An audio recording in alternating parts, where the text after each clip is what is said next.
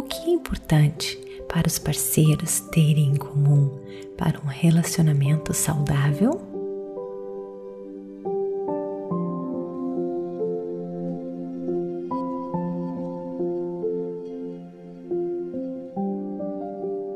Olá, queridos lindos, bem-vindos a este podcast Meditações por Energia Positiva.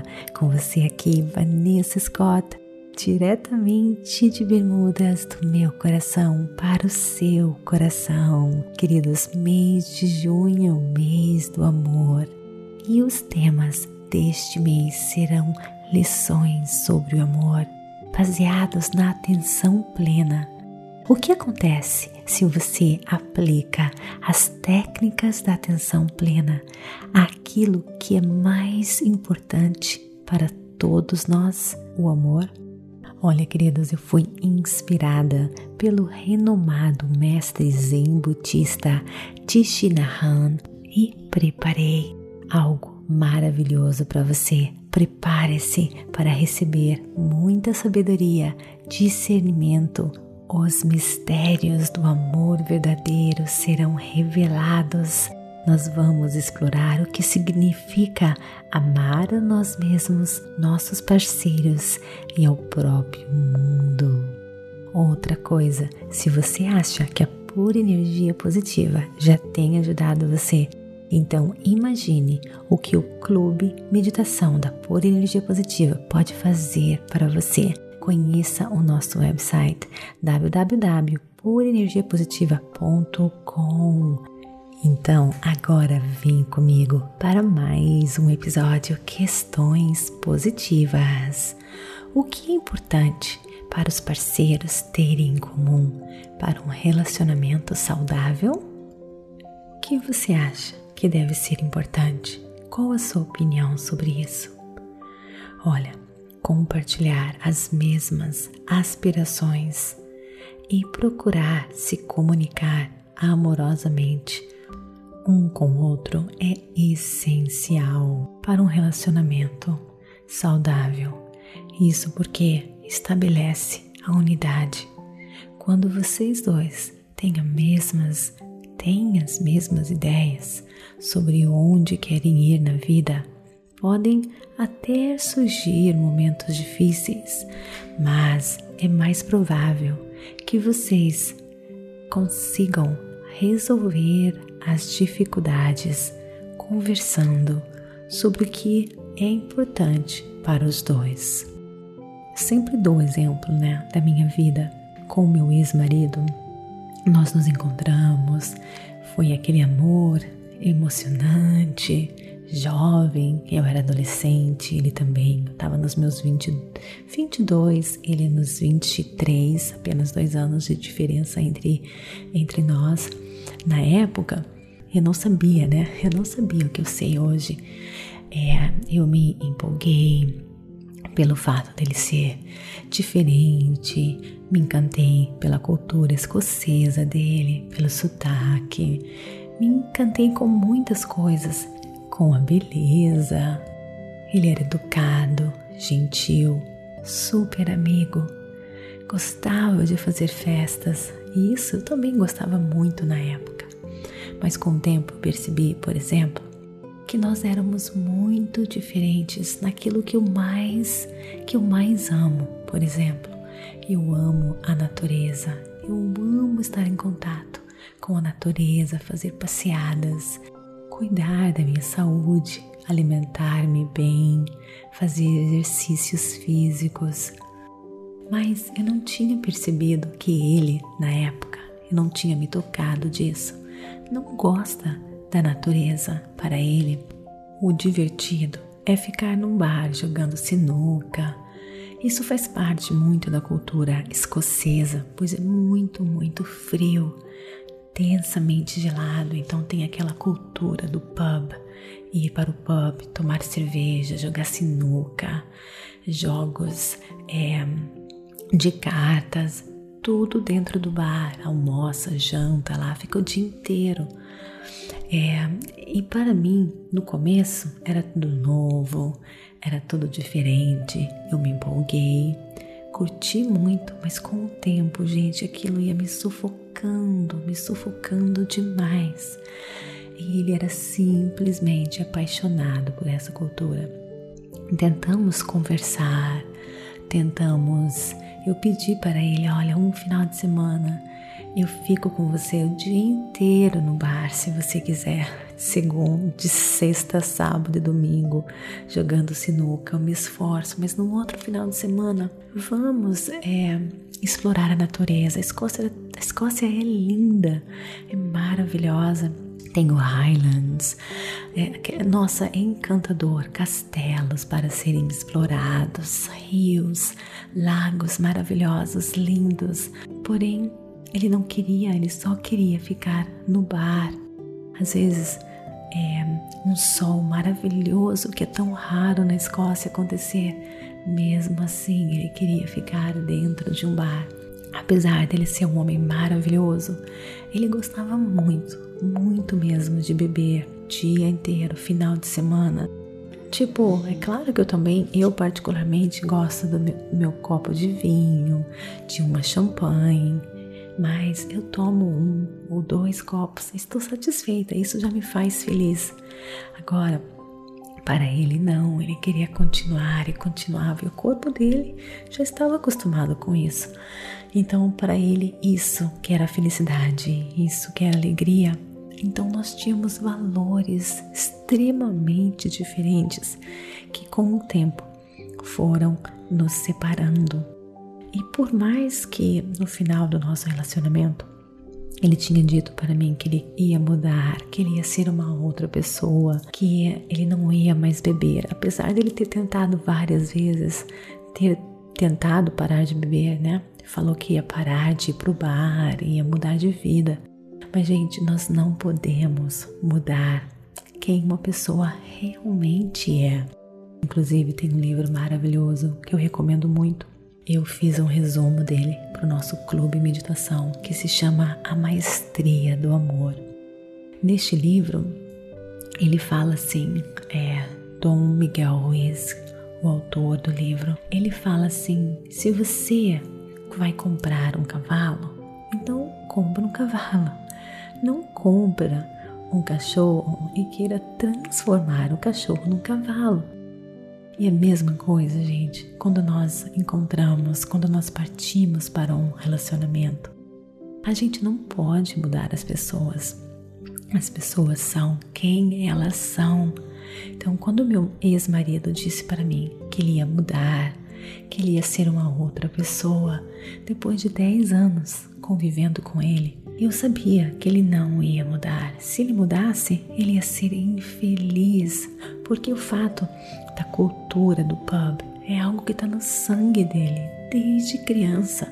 Ele ia para o bar tomar cerveja, ah, pelo menos né, ver os pais tomar cerveja. Então ele cresceu em um pub. Os irmãos dele fazem isso, a família, os amigos. Então não tem como você mudar uma pessoa. Então a única é, decisão para mim foi a separação. E até mesmo porque o meu amor por ele foi diminuindo demais. Os nossos valores principais eram muito diferentes. Se os dois têm sonhos e aspirações tão diferentes assim, não é verdade? Então, quando eu vim para Bermudas depois da minha separação, que foi um dos momentos mais difíceis para mim. Quando eu cheguei em Bermudas, eu pedi ao universo que eu gostaria muito de encontrar o grande amor da minha vida. Uma das coisas, gente, que eu pedi para o universo foi que esse homem amasse o que eu amo, pelo menos aquilo que é mais importante para mim: família. Um homem super família.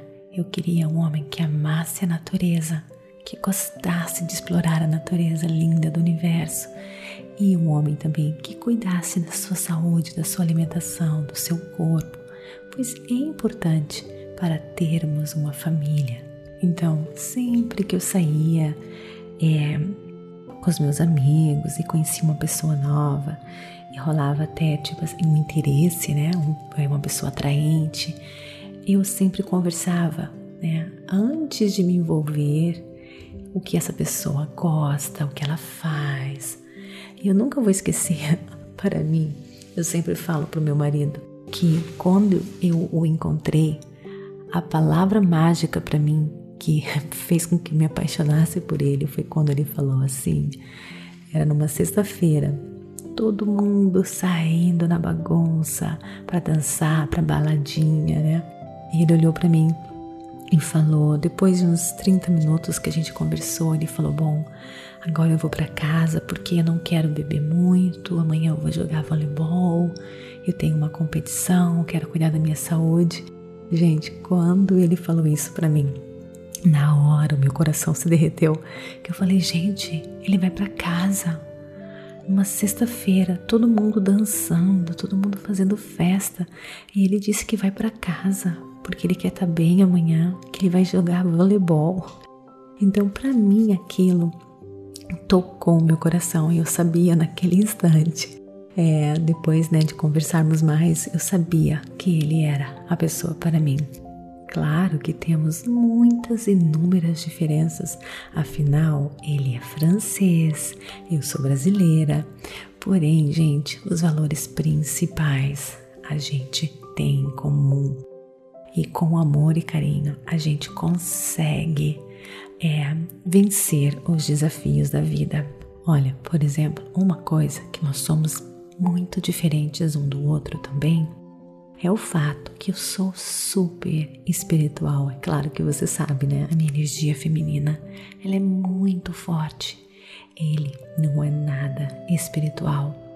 Inclusive, é algo que faz com que ele sofra, porque quando nós somos espirituais, quando nós confiamos numa força superior, é tão mais simples a nossa vida. A gente se liberta das preocupações, a gente confia e tudo acaba dando certo. Mas quando a gente acha que a gente tem que resolver tudo com a lógica, tudo com o raciocínio, tudo com as nossas próprias mãos. Gente, a vida é muito difícil, mas ao mesmo tempo eu acho, eu acho não, eu tenho certeza que o universo nos uniu por isso, porque nós somos tão diferentes neste aspecto que nós nos balanceamos e nos complementamos. Então, temos muitas coisas que nós temos que melhorar e o meu parceiro, né? Conversarmos mais amorosamente. Isso eu quero muito que ele melhore, porque quando ele fica nervoso, nossa, gente, a voz dele, ele fica tão brabo. Isso é algo que a gente tem que trabalhar. Mas nenhum relacionamento é 100%. Nenhum relacionamento é livre de desafios, né? O meu desafio com meu marido, eu sempre falo para ele: Seb, cuidado com seu tom de voz, cuidado com seu tom de voz. Ele cresceu, ele foi criado, né? Falando de uma maneira explosiva. Quem conhece é, pessoas francesas sabe que o francês ele é muito expressivo, né? E, e às vezes eles se expressam de tal maneira que me machuca muito. Mas é um desafio que eu tenho que vencer com meu marido, que eu sei que ele tem todas as melhores das intenções. Então, quando eu tenho compaixão, quando eu olho para ele com calma, quando eu respiro fundo, a gente se entende. E é assim que a gente tem que vencer os nossos desafios. Procurarmos um parceiro que tem os mesmos valores principais, respirarmos fundo, acalmar o nosso coração em um momento difícil de uma discussão. Afinal, queridos, a comunicação amorosa é vital para mantermos um relacionamento saudável, para que a gente consiga se comunicar e resolver os problemas.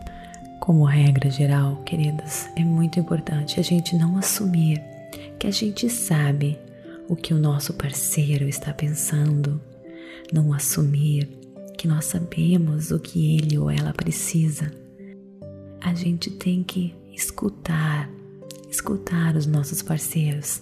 Temos que perguntar a ele, a ela, o que eles querem, o que eles, o que os fazem felizes E temos que verificar realmente se nós entendemos isso. Colocar essa abordagem em ação nos manterá em uma boa posição quando entramos em um conflito inevitável.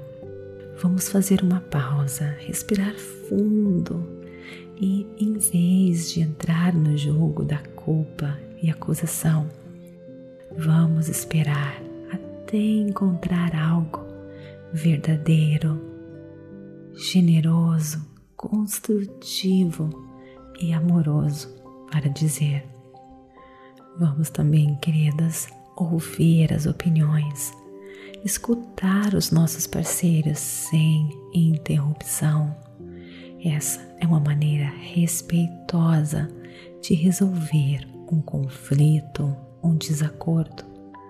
Mesmo naquele momento que você acha que você está certo, que você tem vontade de pular e se defender, espere, respire fundo, deixe ele ou ela falar.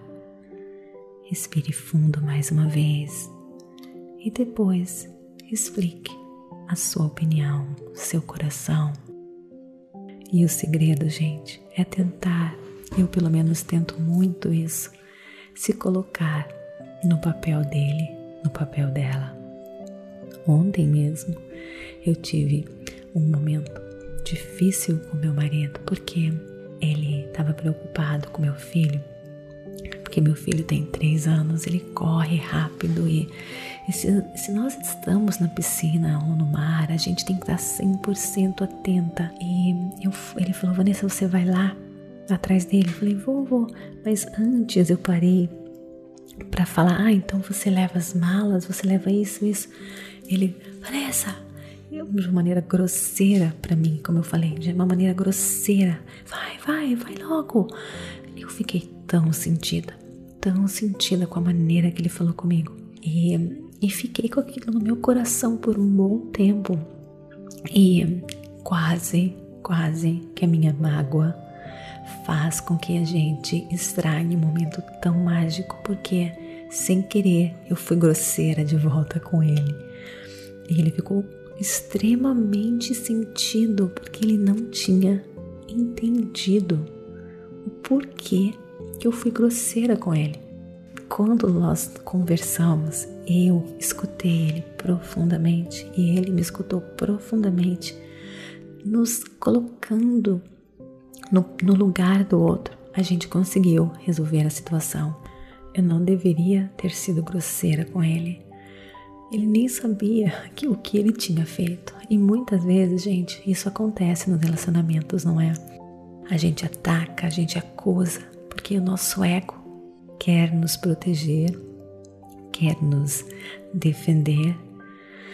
Mas se a gente lembrar que apenas o ego e dar espaço para conversar se comunicar, respirar fundo e se acalmar, nós conseguimos resolver fortalecer qualquer problema e desafio nos relacionamentos.